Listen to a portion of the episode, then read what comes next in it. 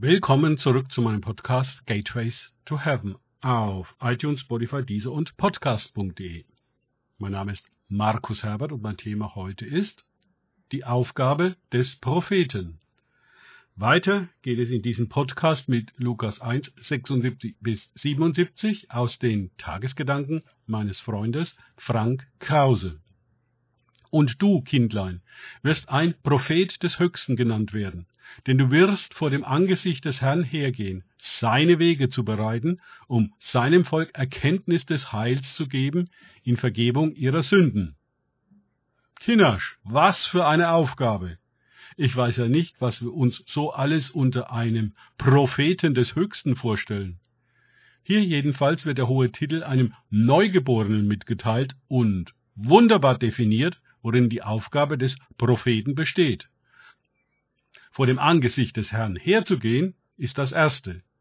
Der Prophet steht vor dem Herrn, denn dorthin soll er dem Volk ja den Weg bahnen, damit auch es in Heiligkeit und Gerechtigkeit vor ihm steht. Vers 75. Der Prophet stellt also nicht einen riesigen Abstand zwischen sich und dem Volk her, um eine Klasse für sich zu sein. Meines Erachtens werden an dieser Stelle heute große Fehler gemacht religiöse Fehler. Denn es ist eine religiöse Eigenart, Trennungen zu schaffen und Hierarchien zu bilden. Da steht dann der Prophet ganz weit oben und ist ganz alleine in der Lage dazu, Gottes Stimme zu hören. Nicht so im Neuen Testament. Hier werden wir alle erlöst, um alle vor Gott zu stehen und alle seine Stimme zu hören.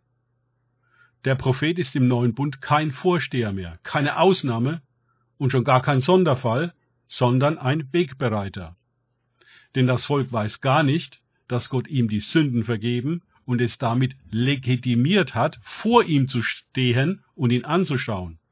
Von Angesicht zu Angesicht. Das ist das Ende der Religion und der Beginn der Verwandlung in sein Bild, wie es dem Menschen von Anbeginn bestimmt war. Halleluja. Religion hat noch nie jemanden verwandelt aber der geistgewirkte Anblick Gottes, der transformiert uns. Wir können unmöglich Gott so nahe kommen, vor sein Angesicht, und die gleichen bleiben. Der neutestamentliche Prophet geht also vor dem Angesicht des Herrn her, um einen Weg zu bahnen, wo dieses Angesicht, also die Präsenz Gottes, und das Volk Gottes einander begegnen. Von Angesicht zu Angesicht. Dann hat er seine Aufgabe erfüllt. Dann braucht es ihn nicht mehr.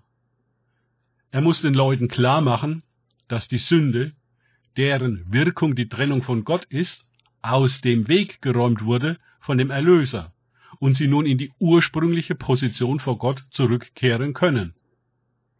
Eigentlich ist das ganz einfach.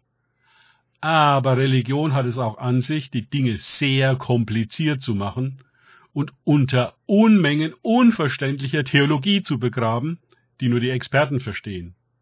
Die sind dann wieder eine Klasse für sich und weit entfernt von den Laien. Propheten sind keine Schriftgelehrten und Pharisäer. Was sie auszeichnet, ist die Erfüllung mit dem Heiligen Geist, bei Johannes von Mutterleib an, und die Absonderung zu Gott, also vor ihm zu stehen, zu gehen und zu leben, in seinem Angesicht. Damit werden die Propheten zu Vorangehern und Wegbereitern für die anderen, die ebenfalls in diese Position und Absonderung hineinwachsen dürfen.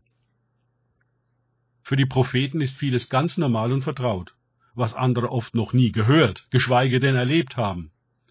Ihnen müssen die Propheten Erkenntnis des Heils vermitteln, in Christus, damit auch sie vor das Angesicht Gottes zu kommen wagen, um dann zu erleben, dass es über ihnen leuchtet und ihnen eine Fülle von Gnade und Frieden zuteil werden lässt. Dann werden auch sie prophetisch.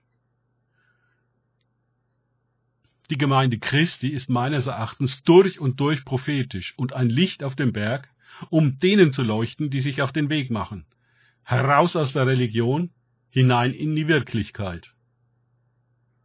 Danke fürs Zuhören. Denkt bitte immer daran, Kenne ich es oder kann ich es? Im Sinne von erlebe ich es. es sich auf Gott und Begegnungen mit ihm einlassen, bringt wahres Leben und die Herrlichkeit seines Angesichts. Gott segne euch und wir hören uns wieder.